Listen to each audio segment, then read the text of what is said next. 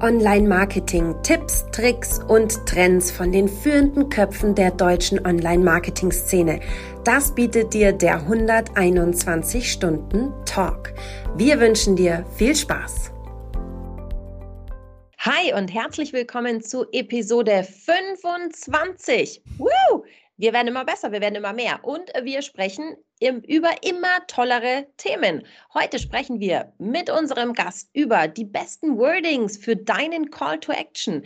Wir sprechen darüber, worauf du bei Usability-Tests auf deiner Seite unbedingt aufpassen solltest und ähm, ihr erfahrt von unserem Gast auch, wie ihr mit Marketingpsychologie eure Conversions steigern könnt. Und natürlich lohnt es sich, wie immer, bis zum Ende dran zu bleiben. Dieses Mal lohnt sich besonders, wenn du wissen willst, welche wirklich groben Fehler du in deinem Checkout-Prozess machen bzw. vermeiden kannst. Ähm, noch ganz kurz zu uns. Ich bin die Sarah, Sarah Jasmin Hennessen. Ich bin Spezialistin für Content Marketing und mache bei der 121 Watt das Content Marketing Seminar. Mit mir hier ist der Patrick. Ich freue mich sehr.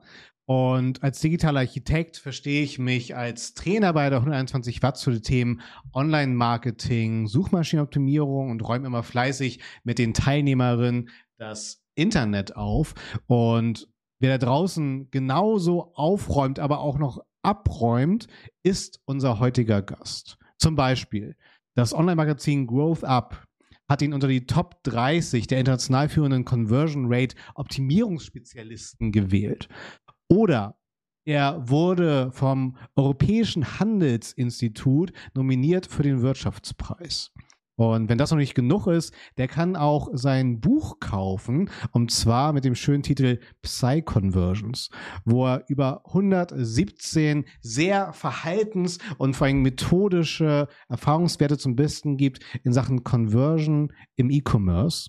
Und all das und noch viel mehr heute nochmal in einer direkten Tonspur. Ich freue mich sehr, dass er heute da ist und ich denke mal auch, dass du dich freust, hier zu sein. Philipp, Dr. Philipp Spreer, schön, dass du da bist bei unserem Format. Hi. Hi, Patrick. Hi, Sarah. Hi, wow, ich bin äh, so klein geworden. Die Technik. Alles gut. Hi, Philipp, schön, dass du da bist.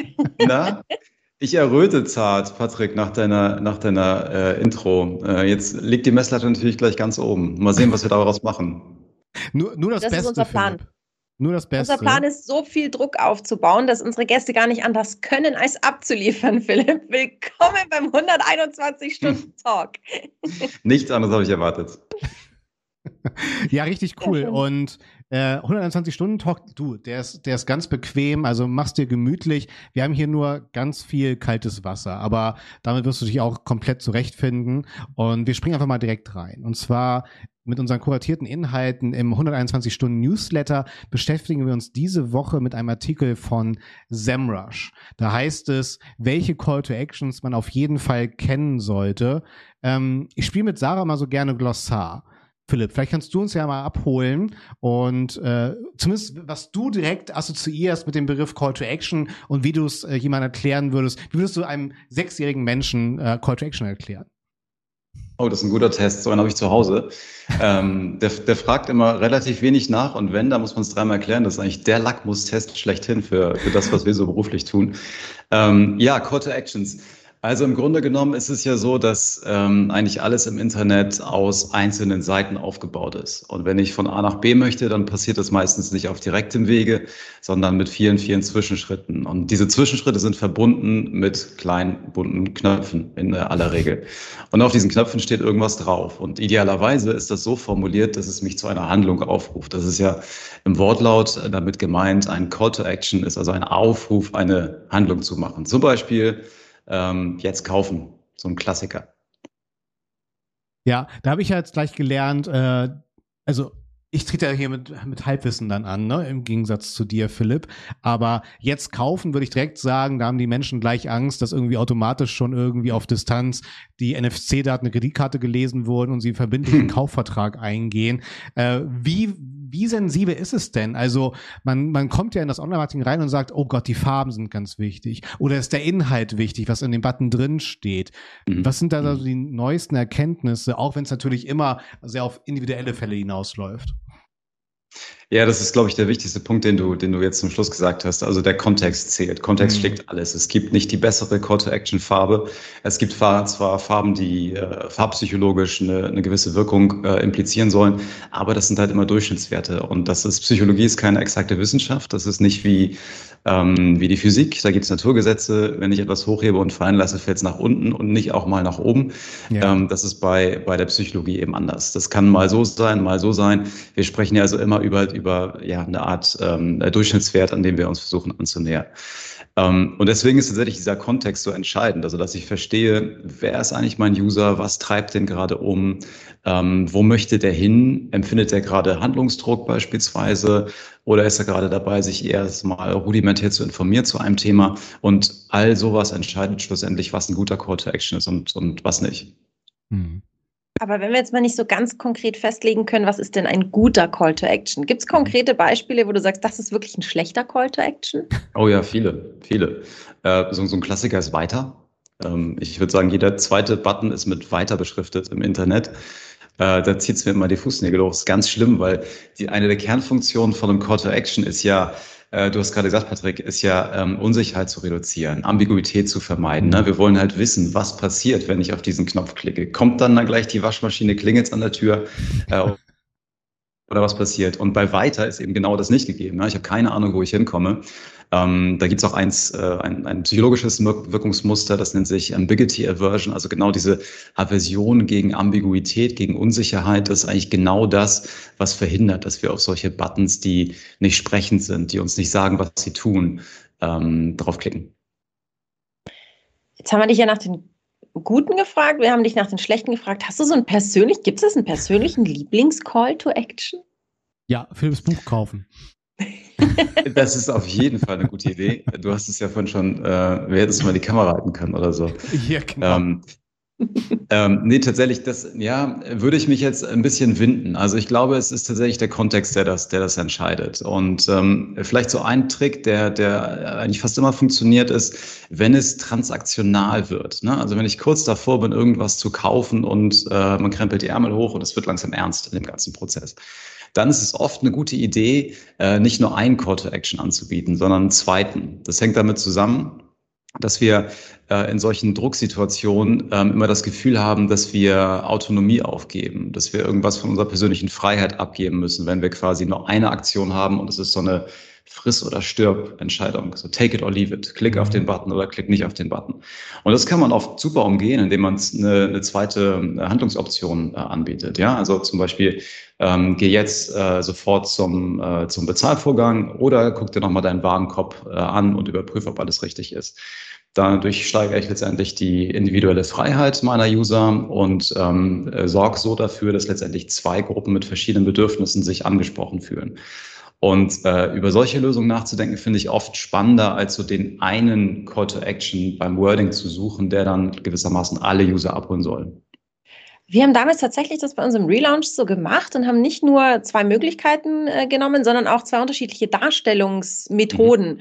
Den klassischen. Button und einen Textlink.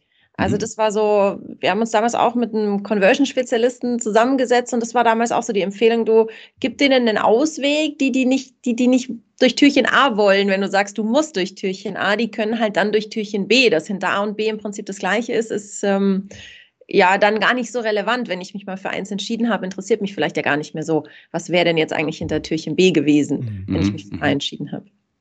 Ja, ja, absolut. Also was, was ihr gemacht habt, darf ich, Patrick? Oder Klar. ich wollte dich nicht unterbrechen. Ja. ähm, was ihr gemacht habt, ist, ihr habt ja zwei Optionen angeboten mit einer sehr klaren Hierarchie. Ne? Also das eine ist ein Button, das ist ganz klar die primäre Aktion, das andere ist ein Textblink, der nimmt sich visuell sehr stark zurück, der macht sich mhm. klein und der signalisiert schon über die Art der Darstellung, äh, ich bin nicht ganz so wichtig wie der große Dicke da oben. Und äh, das hilft, weil wir natürlich sehr, sehr stark implizit uns entscheiden, klicke ich jetzt auf den ersten oder auf den zweiten äh, Link. Und ähm, da ist eben diese Darstellung eine extrem äh, gute Heuristik, die uns hilft, also den kognitiven Aufwand zu reduzieren, um abzuschätzen, was ist jetzt eigentlich für mich tatsächlich die bessere Option. Hm. Ich habe noch zwei Themen, die ich gerne unter dieser Überschrift besprechen würde. Und zwar einmal, du hast das Thema Farben angesprochen. Mhm. Und ich spreche da mal vom Sparkassenfluch. Die sind halt mhm. komplett gedrosselt auf Basis ihrer Unternehmensfarbgebung, auch was Call to Actions angeht.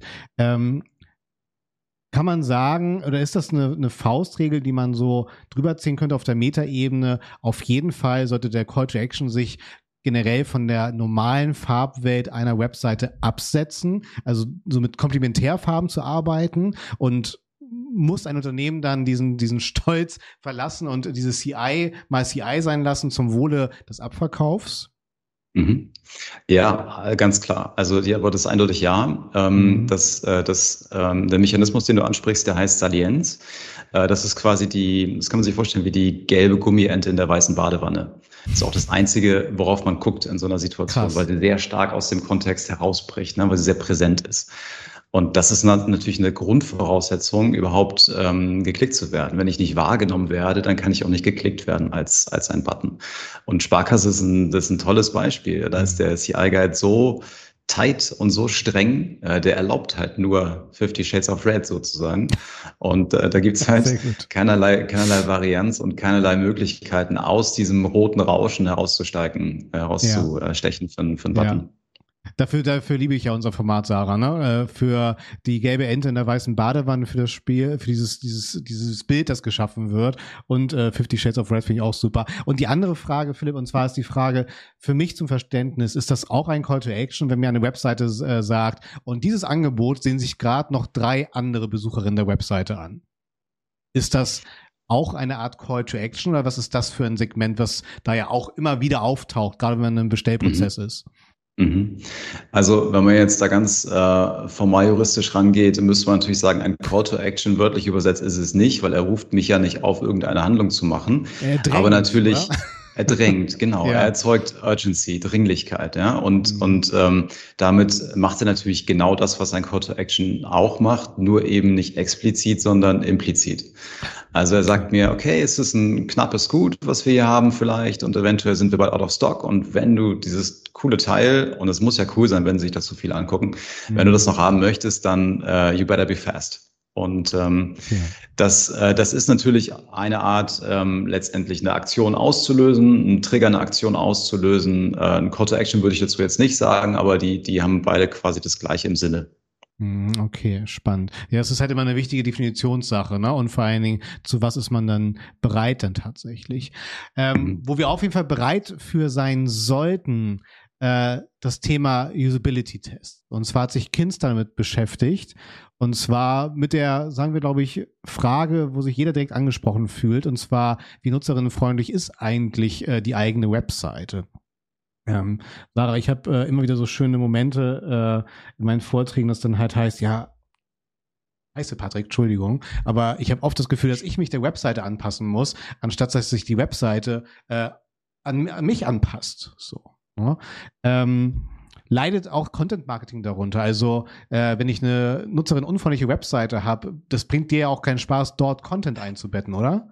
Es ist, es ist ganz, ganz grauenvoll. Also das Content Marketing leidet gleich in zwei Varianten drunter. Also einmal, ähm, ich kann noch so viel Content Marketing machen, wenn die mhm. Website shitty ist, ähm, mhm. dann hilft es halt nicht, weil ich bringe die Leute halt nur bis zur Türschwelle reinbitten muss dann schon die Webseite oder eben die, die, die Usability-Freundlichkeit muss halt die Tür auch aufmachen und sich nicht mit Gewalt dagegen stemmen, dass der, ja. der User ganz sicher nicht reinkommt.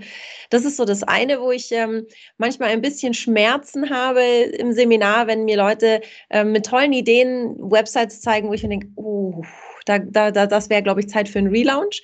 Ähm, aber natürlich auch, was das Thema Content angeht. Also auch das Content Marketing ist häufig sehr, sehr beschränkt, was der Editor kann, ähm, was dargestellt werden kann, wie Bilder hochgeladen werden können.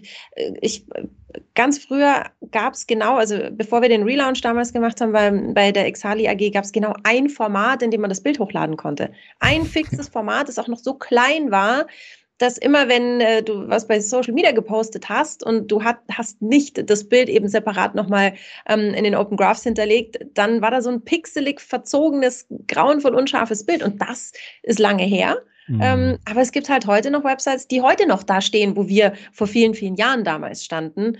Ähm, und das tut weh. Also auch zum Thema Usability, da habe ich einen schönen Vergleich aus dem Content Marketing. Ähm, jemand schreibt einen Text und ich sage, du, ich ähm, verstehe den Absatz nicht ganz. Ähm, und dann kommt die, sagt der Redakteur, ja, ja, aber ich meine doch das und das und das damit. Sag ich, okay, jetzt verstehe ich es schon. Umschreiben musst du es trotzdem, weil du hast keine Gelegenheit, es dem User zu erklären. Mhm. Und das ist, glaube ich, das Gleiche bei der Usability. Wir sitzen da, ja, äh, ich habe mir das so und so gedacht, deswegen muss der User den Umweg hier und hier gehen. Ja, aber das weiß der User ja nicht.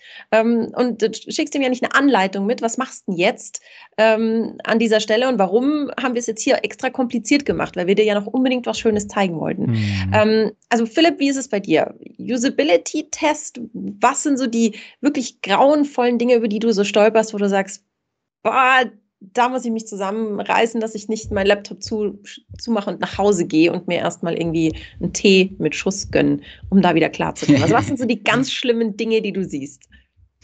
Ja, also ähm, wenn ich darf, würde ich gern ganz kurz eine kleine Begriffsdefinition mit, mit euch machen, weil ich habe das Gefühl, da fliegt immer viel durcheinander. Also gerade so was die, was die Terminologie in Usability und User Experience äh, anbelangt. Und ich glaube, worüber wir eigentlich sprechen wollen, ist eigentlich ein User Experience äh, Test. Weil Usability in, in seiner Kerndefinition, und dafür gibt es tatsächlich, man mag das nicht glauben, wobei wir leben in Deutschland, es gibt eine ISO-Norm dafür. Und es gibt eine sehr prominent besetzte Arbeitsgruppe, die eine ISO-Norm entwickelt hat und die definiert Kriterien von Usability. Es sind im Wesentlichen drei Stück. Ähm, das eine ist, äh, die Website muss ähm, effektiv sein. Ich, das heißt, ich muss äh, das Ziel, was ich erreichen möchte, erreichen können. Sie muss effizient sein. Ich muss da mit möglichst geringem Aufwand hinkommen und sie muss zufriedenstellend sein. Das ist das dritte Kriterium. Ich muss also auch irgendwie noch ein gutes Gefühl bei der ganzen Sache haben. Und wenn das gegeben ist, dann hat die Website eine mindestens mal akzeptable Usability. Mhm. Wenn man sich das jetzt mal so im echten Leben vorstellt, dann ist es aber erstmal nicht mehr, als dass ich zu einem Laden gehe mhm. und ich bin in der Lage, die Türklinke runterzudrücken und die Tür aufzuschieben. Ja. Das ist Usability. Aber ich bin dann, ich habe dann noch lange nichts gekauft, aber ich habe die Fähigkeit, mal diesen Laden zu betreten. Spannend. Und, mhm. und User Experience ist eigentlich das, was dann am Point of Sale im Laden stattfindet. Das ist alles das, was mich beeinflusst, positiv wie negativ, was mich inspiriert, was mich auf Ideen bringt, äh, mit Produkten zu interagieren und so weiter und am Ende halt die Kaufentscheidung auslöst. Das ist die Experience. Das heißt, die User Experience ist ein kleiner Teil der Usability. Also eine mhm. Teilmenge davon kann man eigentlich sagen.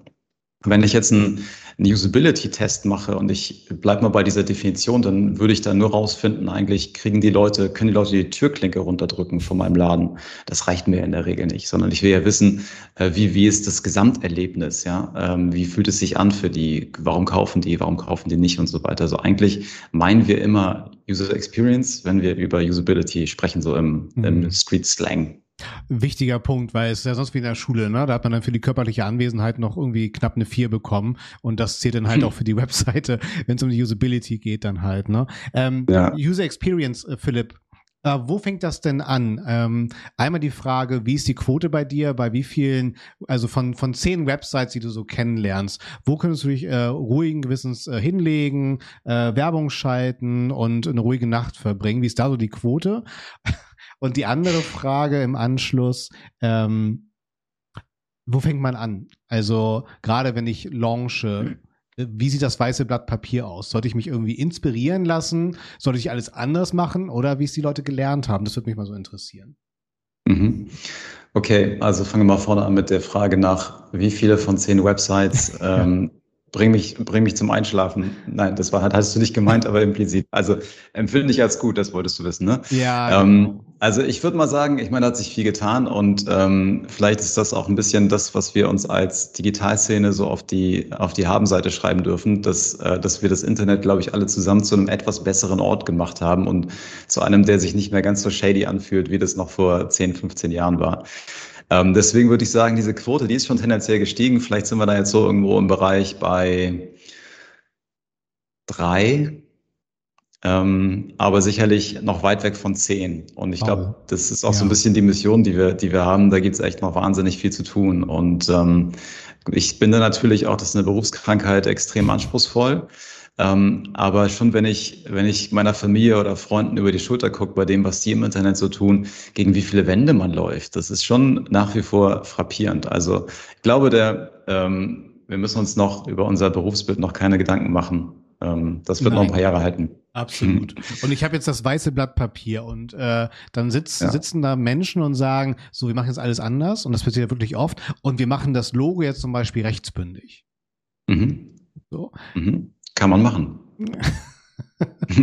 genau. Äh, aber es ist die Frage, wie empfindlich sind da die Stellschrauben? Weil du hast ja jetzt so schön gesplittet User Experience und ich würde mir wünschen, dass du auch äh, gerne hier das Doppel unterstreichst, wie, wie gar nicht, man das wirklich unterschätzen darf, wie empfindlich so einzelne Stellschrauben sind oder nicht nur Farben, sondern die, ja. die, die Dicke von bestimmten Balken oder so, die ich nutze zum Beispiel. Könntest du das nochmal ja. so bitte für mich auch, damit ich ruhig schlafen kann, allen da draußen nochmal unterstreichen mit, mit deiner, mit deiner Erfahrung?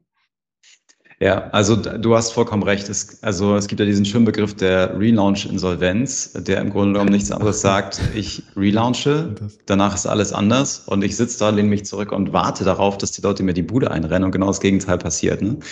Weil gerade wenn ich, wenn ich in einem Bereich bin, der entweder stark von Konvention geprägt ist, also wo meine Wettbewerber und ich alle gleich aussehen und wo man einfach bestimmte Dinge auf eine bestimmte Weise macht, oder aber, wenn ich viele äh, Bestandskunden habe, die immer wieder kommen und immer wieder kaufen und auch so ihre ihre eingängigen Patterns haben, mhm. dann ist das eine sehr große Gefahr. Und im Grunde genommen ist die einfache Faustregel, du solltest nur etwas ändern, wenn du einen konkreten Anlass dafür hast, es zu tun. Ein konkreter Anlass könnte zum Beispiel sein, dass in einem äh, äh, UX-Lab, ähm, nennen wir es vielleicht mal so, ähm, aufgefallen ist, dass Nutzer an einer bestimmten Stelle immer die gleichen Probleme haben, Nutzerinnen und Nutzer. Und ähm, das wäre dann eine Indikation, an dieser Stelle irgendwas zu tun. Mhm. Wenn ich aber in so einem Lab merke, das flutscht eigentlich, alles ist, alles ist okay, dann soll auch bitte aber jeder die Füße stillhalten und nicht anfangen, das Logo von links nach rechts zu schieben und äh, die Buttons von rot nach grün zu färben und so weiter. Also ich brauche eigentlich für jeden, für jeden Change, den ich mache, brauche ich eigentlich eine, einen Anlass oder eine Hypothese, äh, dass das, was ich da tue, wirklich auch zu einer Verbesserung führen kann. Mhm. Du hast jetzt gerade von dem Anlass gesprochen und dem UX Lab und da jetzt die Frage, wie finde ich denn jetzt eigentlich raus? Also ganz grundsätzlich hatten wir ja mal das Thema so Usability-Test, wir haben es UX-Test. Ähm, woher weiß ich denn? Also, weil wenn ich sitze da und klicke mich fröhlich durch und ich komme mit meiner Website natürlich gut zurecht und meine Schwester und meine Tante auch. Mhm. Aber woher merke ich denn, dass derjenige, den ich eigentlich verkaufen will, nicht klarkommt? Mhm. Also ich meine, da gibt es ganz viele Quellen. Ich kann zum Beispiel in meinem äh, Tracking gucken, äh, gibt es irgendwo Anomalien, gibt es irgendwo Abbruchpunkte in meinen Funnels, die mir, die mir merkwürdig vorkommen, hat sich da irgendwas verändert. Ich sollte sowieso jede Veränderung, die ich auf der Website mache, natürlich monitoren. Was, was zieht das in der Konsequenz nach sich? Was hat sich wirklich verändert und so weiter. Also das ist eine gute Quelle, ähm, Tracking einfach anzugucken und dann zu sehen, okay, die Zahlen sagen, hier ist ein Abbruch dann mache ich vielleicht ein Lab und gucke mir diese Strecke, diese Journey mal genauer an und äh, finde dann raus, woran könnte das liegen. Weil das ist ja ähm, ein qualitatives Format. Das heißt, mir geht es da nicht darum, rauszufinden, wie groß ist ein Problem, sondern nur, wo gibt es überhaupt ein Problem. Und ob das groß oder klein ist, das finde ich nicht in einem, in einem UX-Lab raus, mhm. sondern das sagt mir dann wiederum ein quantitatives äh, Format, wie beispielsweise Tracking oder A-B-Testing und so weiter. Ähm, Genau. Ich habe den Faden verloren. Hilfst du mir nochmal, Sarah? Welche, wo, haben, wo sind wir gemeinsam abgewogen? Haben wir? wir haben jetzt gesagt, okay, Tracking, ja. da habe ich die Möglichkeit zu merken, dass was nicht passt. Aber wenn ich jetzt nur so mal wissen will, ob was nicht passt, was mache ich dann? Mhm. Ja, das nächste ist, glaube ich, dass man, dass man ähm, User Insights oder ähm, einfach Nutzer, Nutzerinnen und Nutzerforschung äh, einfach nicht als ein äh, zeitpunktbezogenes Thema interpretiert, sondern ist etwas, das ist, das ist ongoing. Das muss, das muss permanent eigentlich passieren. Idealerweise bin ich ja permanent mit meinen Kundinnen und Kunden äh, im Gespräch und ähm, finde, finde raus, wo der Schuh drückt und so weiter. Das kann im persönlichen Gespräch passieren, das kann im Customer Service passieren. Das kann zum Beispiel passieren, indem ich meine Reviews äh, monitore und gucke, was sagen die Leute bei Ecomi und Trustpilot beispielsweise über mich, verändert sich da irgendwas. Äh, das können die Analyse sein von Retourengründen beispielsweise, wenn da steht, ähm, Produkt ist nicht wie erwartet und da habe ich halt einen hohen Anteil, dann muss ich mir vielleicht über meine Produktbeschreibung mal Gedanken machen. Also da gibt es eigentlich ganz, ganz viele Quellen und das, ähm, die große Aufgabe ist einfach permanent im Kontakt mit seinen Nutzerinnen und Nutzern zu bleiben und das auf allen Quellen zu tun. Und dann kann man relativ sicher sein, dass, die, dass der Handlungsbedarf auch zu einem findet. Ob es dann immer ein, äh, UX-Lab ist, die Antwort, das ist dann wiederum eine andere Frage. Wie, wie, wie definierst du in Kontakt bleiben? Also gut, wenn ich jetzt einen Customer Support am Telefon habe und die rufen immer wieder an und sagen, ich komme da nicht weiter, dann glaube ich, ist relativ klar. Aber mhm. manche haben ja nicht so, so tatsächlich so einen Kunden, Kundendienst, der tatsächlich tagtäglich im Kontakt ist. Wie, wie definierst du das in Kontakt bleiben? Mhm. Ja, Kontakt ist vielleicht das falsche Wort, weil es so suggeriert, als, als wäre es so, so ein direktes Live-Gespräch. Das, das meinte ich eigentlich gar nicht, sondern dass ich ein Gefühl habe oder behalte, was passiert da im, äh, in, was, was für eine Erfahrung machen, machen meine User.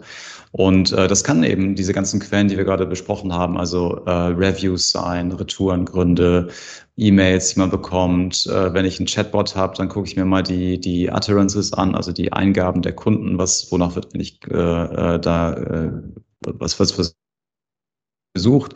Ich kann die On-Site-Searches mir angucken äh, und so weiter. Also da gibt es dann ganz, ganz viele Quellen. Und all das zusammengezogen würde ich jetzt mal, okay, vielleicht ist, es, ist das Wort nicht ideal, aber das meine ich mit in Kontakt bleiben oder zumindest, ne, du weißt schon, wie ich meine, so ein, so ein gewisses Gefühl zu haben für das, für das Leben der User. Aufs, aufs Feedback ein Auge haben, ein sehr konzentriertes ja. Auge. Genau. Und Datenaktivierung, das Wort lieben wir ja hier auch sehr in unserem Format. Ja. genau. Und wir aktivieren mal unser drittes Thema für heute. Und zwar. Hey Patrick, darf ich noch eine Sache sagen? Na klar. Mir ist, mir ist gerade noch ein Gedanke gekommen, den, ähm, also weil äh, Usability-Tests, User Experience-Tests, das ist eine tolle Sache. Aber man muss sie auch einordnen können. Man muss auch die Ergebnisse davon einordnen können. Und das ist, das ist mir echt noch ein, ein wichtiger Punkt zu machen. Ähm, ich würde strategische Entscheidungen nie auf Basis von einem äh, UX-Lab äh, fällen, beispielsweise. Aus meiner Sicht ist es etwas, was die Kausalebene gut beleuchtet, mhm. aber was keine hinreichende Basis eigentlich ist für, für eine wirklich große Entscheidung. Mhm. Der, der Grund ist eigentlich ganz einfach. Ähm, wir treffen ja ungefähr 95 Prozent aller unserer Entscheidungen intuitiv und auch unterhalb der Bewusstseinsschwelle. Und so ein UX-Lab ist eben vom Charakter her ein Interviewformat. Ja, mhm. also äh, da sitzt ein Moderator oder vielleicht ist das Ganze auch remote, äh, manchmal auch unmoderiert, aber auf jeden Fall habe ich einen User vor der Kamera sitzen oder hinter einem Einwegspiegel, der erzählt, was ihm so durch den Kopf geht und sagt, jetzt sehe ich hier die Schrift und dann klicke ich da und dann mache ich das und so weiter. Und diese Interview Interviewformate haben alle dasselbe Problem, nämlich dass sie nur das äh, verbalisieren, an die Oberfläche heben können, was Nutzern bewusst ist. Mhm. Das heißt, wir sind aber eigentlich blind für 95 Prozent der relevanten Entscheidungskriterien.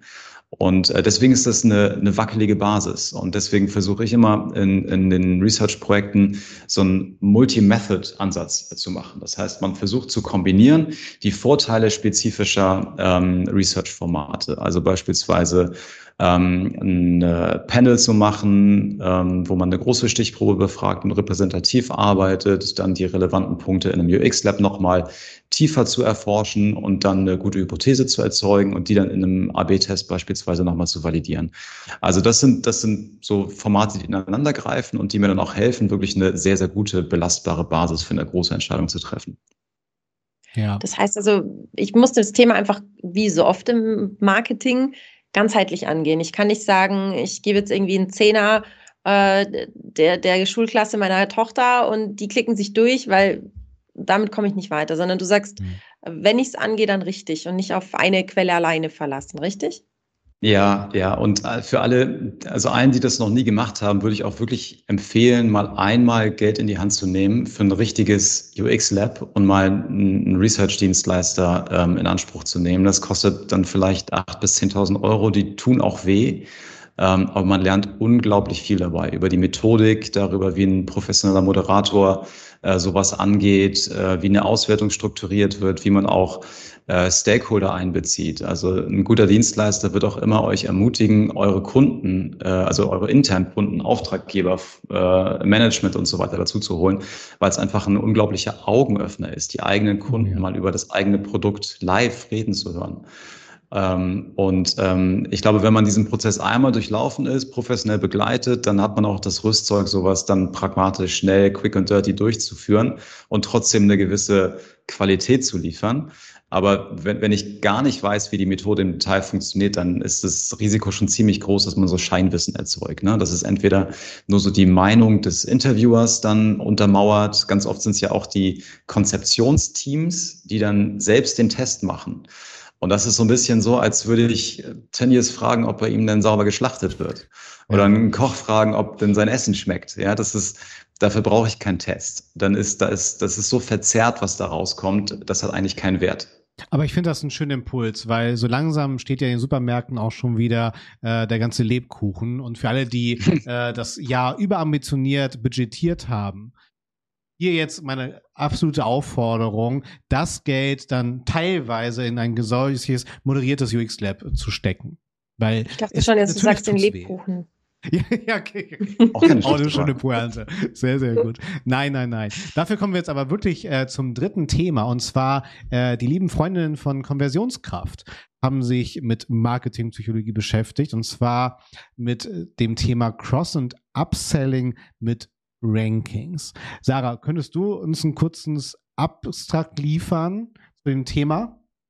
Klar, also im Prinzip ähm, sagt das Thema, wie mal so ganz einfach gesagt, wenn ich irgendwas in eine Liste verpacke, mhm. das ist etwas, was mich in Sachen Conversion Rate auf jeden Fall weiterbringt, weil die Leute Listen lieben. Ich kann es zumindest aus dem äh, Content Marketing unterstreichen. Ich denke, ihr alle äh, werdet bombardiert mit die fünf größten Tipps und die sieben tollsten Ideen und ja, ihr wisst, was ich meine. Aber mhm. wir haben ja den absoluten Experten hier sitzen. Philipp, äh, ab sofort alles in eine Liste und die Welt ist schön oder was hat es mit dem, mit dem Rankings auf sich?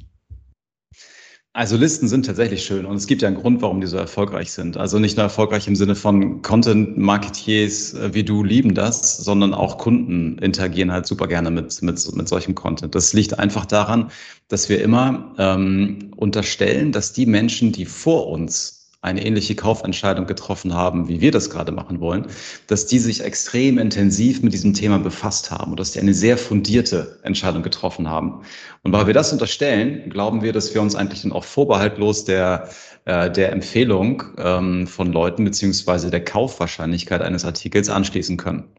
Das, das ist so heißt, der Wirkmechanismus dahinter, ja. Das ist quasi so die, die beliebteste Winterjacke, ist die Farbe rot und die blau und grün und lila kommen auf den hinteren Plätzen, dann automatisch ist dann die rote die auch von folgenden Kunden favorisierte, oder? Weil so nach dem Motto, wenn die vor mir alle rot gekauft haben, muss das ja toll sein. Da sprichst du einen super spannenden Punkt an. Wir haben da, wir haben da eine Testserie gemacht ähm, und ähm, haben mit sehr, sehr großen äh, fünf, teilweise sechsstelligen äh, äh, Fallzahlen äh, genau das mal untersucht, wie eigentlich solche äh, Bestseller und Top 1 Kundenliebling, diese ganzen Verstärker, die man sehr häufig sieht, ähm, wie die eigentlich wirken. Und äh, wir haben das auch im Fashion-Umfeld untersucht und äh, da gab es ein Ergebnis, was, äh, was mich echt, ähm, was so ein Augenöffner war letztendlich. Und ähm, da ging es tatsächlich um dieses Bestseller-Patch, was man im Fashion eigentlich fast überall drauf sieht. Und es hatte bei Männern und bei Frauen eine substanziell unterschiedliche Wirkung. So, jetzt müssen wir ein bisschen in die Klischeekiste rein, aber das ist, ich beschreibe erstmal nur ganz neutral die Faktenlage, ja. Äh, interpretieren können wir es gleich gemeinsam. Also der Bestseller-Patch hat bei Männern in, ähm, in Fashion ungefähr 10 bis 15 Prozent Uplift-Potenzial. Das ist ziemlich signifikant. Und bei Frauen haben wir aber einen Downlift im zweistelligen Bereich, ungefähr 10 Prozent.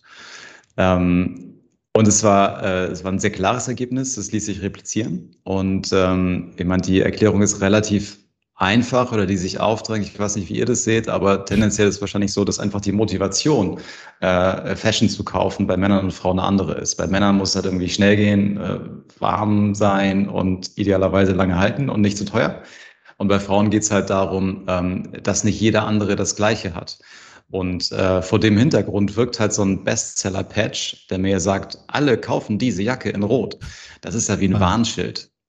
Und ähm, das hat tatsächlich genau die, diese, diese Funktion auch gehabt. Was denkt ihr darüber? Absolut. Also ich kann es zumindest nur, da komme ich jetzt mit dir in die Klischeekiste. Aber ich weiß so, als Teenager wäre das für mich das Allerschlimmste gewesen, hätte auf einer Silvesterparty eine andere das gleiche Kleid angehabt. Also ich war da echt so eine, ich glaube, so ein, so ein Klischee-Girlie, einfach so als Teenager. Und ich glaube, da ist man noch so ein bisschen roher in seinen Werten und noch so ein bisschen angreifbarer. Und da wäre das für mich ein Albtraum gewesen. Ich wäre nie auf die Idee gekommen, ein Kleid zu kaufen, bei dem Bestseller dran steht. Weil ich hatte Angst gehabt, dass die, dass das Kleid noch drei andere anhaben auf der Party. Ja. Spannend. Ich glaube, bei Männern ist es so, so, äh, cooler Anzug, äh, haben wir den gleichen. Also das ist so bei Frauen, eh, die hat das gleiche Kleid. Vielleicht ist das so. Ich, ich bin da bei dir. Ich bin tatsächlich ein Klischee bei dem, bei, bei diesem Punkt jetzt. Sonst Total. eher nicht so klischeefreundlich. Brauchen, also, also ich als Klischee, ich brauche dann einfach, wenn mir dann, äh, wenn ich eine Hose hab, wo ich weiß, die passt, dann gleich den Button hier, das sind die drei Farben, komm, gib ihm ab dafür. Oder meinetwegen auch mhm. dreimal die gleiche Hose. Mhm. ja, aber das ist jetzt natürlich ein spezieller Case. Ne? Und grundsätzlich, total. Sarah, ist es schon total richtig, was du sagst. Übrigens, ähm, sobald du die Kategorie wechselst und äh, zum Beispiel in ähm, Sports äh, reingehst, ähm, ist es auch bei Frauen äh, und Männern wieder gleich die Wirkung. Da geht es dann eher um funktionalere Aspekte, sowas wie hat das hat die Jacke eine Wassersäule ähm, oder äh, hat die irgendwie Reflektorstreifen oder einen Lawinensensor und solche Sachen. Äh, das sind dann Dinge, wo Bestseller dann wieder diese vertrauensbildende Funktion bekommt. Hast du noch so ein paar andere Tricks, wenn wir jetzt von den Rankings weggehen? Was sind so die, die psychologischen Conversion-Treiber, die wir vielleicht gar nicht alle so merken, aber die wir vielleicht für unser eigenes Marketing gut einsetzen können? Mhm. Ja, auch da, äh, ich glaube, die, die äh, Kunst ist wieder zu verstehen, wer sind meine User und welche Bedürfnisse haben die. Das, das, das werde ich auch nicht müde, das gebetsmühlenartig immer wieder zu predigen ähm, weil diese universellen äh, Conversion-Hacks, da bin ich wirklich, wirklich gar kein, gar kein Fan von. Ähm, es gibt natürlich ein paar Dinge, die, die immer wieder funktionieren oder die sich als sehr stabil ähm, äh, herausgestellt haben. Das sind eigentlich Dinge, die evolutionsbiologisch schon, schon sehr, sehr lange in unserem Verhalten hinterlegt sind sozusagen. Das, da gibt es so Prinzipien wie zum Beispiel, dass wir keine ähm, dass wir keine ähm, absoluten Preisbewertungen beispielsweise machen können, sondern immer nur relative Preisbewertungen. Das heißt, ob ein Produkt, eine Flasche Wein, ob die teuer ist oder nicht, das können wir überhaupt nicht bewerten. Wir können das erst bewerten, wenn daneben eine zweite Flasche Wein steht und die ist teurer oder billiger. Dann können wir das sagen. Ähm, das sind so äh, so, so ähm, ja, Anchoring-Prinzipien letztendlich, die, die immer und eigentlich bei fast allen Menschen funktionieren. Es gab auch ganz, ganz viele Experimente, wo man versucht hat, diesen Anchoring-Effekt auszuhebeln und zum Beispiel gesagt hat ähm, zu Probanden, hey, ähm, achte mal genau drauf, du wirst bei deiner Schätzung von diesem Effekt hier beeinflusst. Und es hat überhaupt keinen Einfluss gehabt auf die Schätzung. Oder man hat den Leuten einen sehr starken, sehr hohen, äh, sehr hohes monetäres Incentive gegeben und hat gesagt, für eine sehr präzise Schätzung kriegst du einen, äh, einen hohen, äh, eine hohe Belohnung beispielsweise. Und auch das hat die Schätzgenauigkeit nicht verbessern können. Das heißt, dieser Anchoring-Effekt ist einer der wenigen, würde ich sagen, die sehr universell sind, die wir eigentlich fast überall finden. Ähm, davon gibt es eine Handvoll. Ähm, und insofern äh, muss, habe ich mich jetzt ein Stück weit selbst widerlegt. Ne? Also so, so ein paar äh, Patterns und Verhaltensmuster gibt es dann doch, wo man sagen kann, das sind die, das sind so die Top Ten. Genau. Aber trotzdem, ich, der, der große Hebel, der, der liegt halt im Kontext. Total. Aber ich, ich, ich würde gern bei dir sein, weil ich habe sonst immer sehr schnell erstickende Dialoge äh, mit den Konversionsexpertinnen da draußen, wenn ich sage, äh, ja, aber Sticky Header mobil ist doch gelernt. Ne? Äh, Burgermenü äh, versus Mobile und Desktop ist doch gelernt. Und äh, dann bekomme ich auch oft immer die Antwort, äh, AB testen, dann weißt du's. Das, mhm. Und da bin ich oder würde ich gerne bei dir sein mit deinem eigenen Fazit gerade. Aber es muss doch gelernte, gelernte Checklisten mhm. geben für eine Schablone. Ja, heutzutage ja. mobil, längere Dokumente bedeutet gleichzeitig ja. Sticky Header, Sticky Navigation, Sticky Call to Action. Da, da brauche ich doch keinen AB-Test mehr oder? Ja, voll. Absolut. Und das ist, äh, das ist gut, dass wir das nochmal aufmachen, ja. auch gerade, weil wir das Thema methodisch äh, gerade schon so ein bisschen angerissen haben. Also es gibt ja Leute, die sagen, test everything. Gibt auch einen Bestseller, der genauso heißt, Oh mein Gott, das ist das Schlimmste, was du machen kannst. Danke. Wirklich. Ja. Ähm, also wer, wer alles testet, der testet halt auch nur Quatsch und der hat keine Insights am Ende und hat seine ganze Pipeline voll gerumst mit Trash. Ja. Ähm, also eigentlich müsste es heißen, test the right things okay. and nothing else, sozusagen. Also wenn ich jetzt mal so einen englischsprachigen äh, Gegen-Titelentwurf äh, machen müsste. Also das ist halt die große Kunst, ne? Dinge zu finden, die halt wirklich testwürdig sind. Und ähm, alles, was in den Bereich Konventionen fällt, was du sagst, wo es einfach Marktstandards gibt, genau. niemals testen, einfach machen. So Und das bringt mir auch eine ganz andere Geschwindigkeit dann ähm, letztendlich bei der Optimierung. Mhm. Und eigentlich kannst du auch so immer einsteigen. Also wir, wenn wir so Optimierungsprojekte machen, ähm, wir gucken immer zuerst, wo sind eigentlich die Engpässe? Und wir machen so eine Entscheidungsengpassanalyse und gehen durch die ganze Journey von ganz vorne bis ganz hinten, also vom Werbemittel bis zum äh, Telefriend-Mailing nach dem Kauf beispielsweise. Und ähm, wenn du dann entlang dieses Prozesses erstmal die ganzen Fehler rausnimmst, also wo man sich nicht an Konventionen äh, orientiert oder im Checkout wilde Sachen äh, ausprobiert und so weiter, dann hast du schon extrem viel gewonnen. Und dann bleiben am Ende die Dinge übrig, die, die wirklich nochmal ähm, eher so einen Conversion Boosting äh, Aspekt haben und die sollte man dann testen. Ja, sehr, sehr schöner, sehr schön beschrieben und von dem ersten Werbeelement bis zum Checkout. Und dafür holen wir jetzt auch die Schnorchelausrüstung raus, denn äh, Sarah hat wieder einen äh, schönen Deep Dive für unseren Gast vorbereitet. Und zwar, Sarah, was hast du mitgebracht? Ja, wir bleiben bei deinem Thema. Wie kriege ich die Leute gut durch meinen Kaufprozess, beziehungsweise was passiert denn oder was kann ich denn machen, um die garantiert rauszuschmeißen? Also, Philipp, was sind die gröbsten Fehler, die ich in meinem Checkout-Prozess machen kann, wo du sagst, wenn das vorkommt, kannst du eigentlich gleich nach Hause gehen, weil das wird nichts mehr. Mhm. Oh, das könnte eine lange Liste werden. Wie viel Zeit haben wir denn? ähm, Fang mal an. Nein, also äh, ich glaube tatsächlich, wir haben es gerade schon kurz angerissen. Also es findet eigentlich aus einer Optimierungsperspektive, findet eigentlich so kurz in deinem Warenkorb, findet so ein Perspektivenwechsel statt. Und das kriegen ziemlich viele äh, Optimierer oder E-Commerce-Shop-Betreiber ähm, noch nicht so unbedingt hin. Äh, Im Grunde genommen habe ich so vom Werbemittel bis zum Warenkorb, habe ich so die Aufgabe, meinen mein User zu überzeugen von mir als Shopbetreiber, äh, von meinen Produkten und so weiter. Und dann irgendwann hat ja ein, äh, eine Kundin oder ein Kunde hat mal dieses, diesen Warenkorb zusammengestellt und möchte es kaufen. Und in dem Moment ändert sich die Perspektive. Und dann versuche ich nicht mehr mit Conversion Boostern zu arbeiten und, äh, und Urgency auszulösen und zu sagen, jetzt kaufen, kaufen, kaufen, mhm. sondern in dem Moment äh, schalte ich drei Gänge zurück und versuche nur noch keine Fehler zu machen und richte mich extrem stark an Konventionen aus. Und äh, wenn ich irgendwas Experimentelles machen will, dann ist überall der Ort, aber nicht im Checkout. Also der Checkout ist wirklich der Ort, wo man sich extrem an dem orientiert, was ähm, Usus ist im Leben meiner, meiner User. Ähm, was ist denn so, so ein Beispiel, wo du sagst, das ist nicht Usus und lass das? Ja, also so ein Klassiker ist wahrscheinlich ähm, Tunneling. Also das heißt, äh, je tiefer in den Funnel ich hineinkomme, umso mehr äh, Elemente, die mich da wieder rausziehen könnten oder stören könnten, blende ich aus. Mhm. Das hat Amazon mal erfunden vor, vor einigen Jahren. Die haben dann gesagt, okay, auf der Warenkorb-Übersichtsseite, da haben wir die, damals war es noch, glaube ich, die linke Navigationsbar, die schmeißen wir raus. Und wenn du dann in den Checkout einsteigst, dann fliegt auch die obere Navigationsbar raus. Äh, so dass ich dann quasi den vollen Fokus wirklich auf meine, meine Aufgabe, die ich gerade vor mir habe, richten kann. Und das ist halt quasi diese drei, vier Schritte durch das Formular zu gehen. Äh, und das ist etwas, was sich seitdem extrem gut bewährt hat und auch so eine Konvention, so ein Marktstandard geworden ist. Und das würde ich auf jeden Fall zum Beispiel blind jedem Optimierer empfehlen, wer das noch nicht gemacht hat. Alles, was den User von seiner Aufgabe und das heißt erfolgreich durch den Checkout zu kommen, abhalten könnte, das muss da weg. Das heißt auch sowas wie ein Chatbot, der muss da weg. Mhm. Oder ein, äh, ein Hotjar, möchtest du nicht noch eine Kundenbefragung machen? Das muss da weg. Oder Newsletter, jetzt fünf Euro sparen, Pop-up, das muss da weg. Also alles, was stören kann, alles, was so diesen, diesen Noise erzeugt, der mich ablenken kann, das muss raus. Finde ich, find ich super. Also ich bin auch ein großer Freund von, also ich bin eh kein Freund von äh, aus dem Futter heraus irgendwie Newsletter-Abonnentinnen zu gewinnen. Ähm, was ich bei diesem Checkout dann immer spannend finde, noch so als, als äh, die Kirsche auf der Sahnehaube, ist dann tatsächlich so das Dankeselement.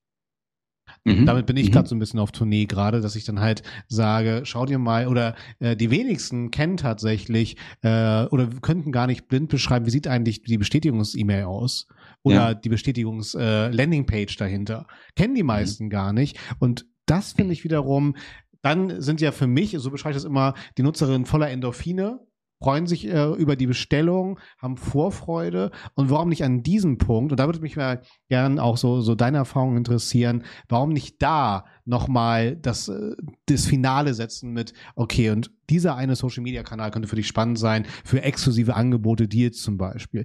Oder jetzt könnte man die Newsletter anpreisen, in, in diesem Element und nicht mhm. davor. Mhm.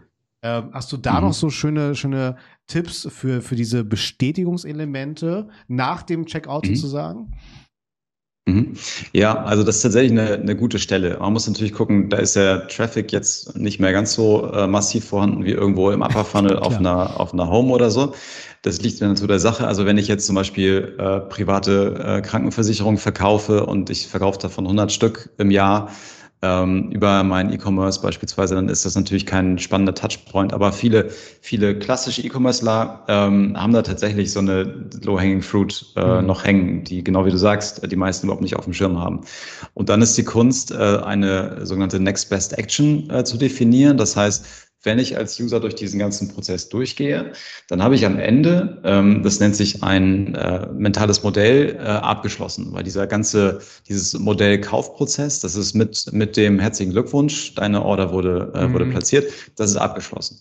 Und äh, in dem Moment bin ich offen für Neues. Und genau. äh, diesen wertvollen Touchpoint, äh, den verschenken die meisten noch. Und äh, du hast super Beispiele genannt ähm, dafür. Also ähm, äh, Newsletter, Telefriend, ähm, äh, Social Media liken, ähm, vielleicht äh, Zubehör kaufen. Äh, das ja. sind alles Dinge, die, die man da, die man da triggern kann. Genau. Schön. Ich liebe es, äh, wenn, wenn unsere Gäste noch auf den Punkt kommen. Äh, Next Best Action definieren, finde find ich super.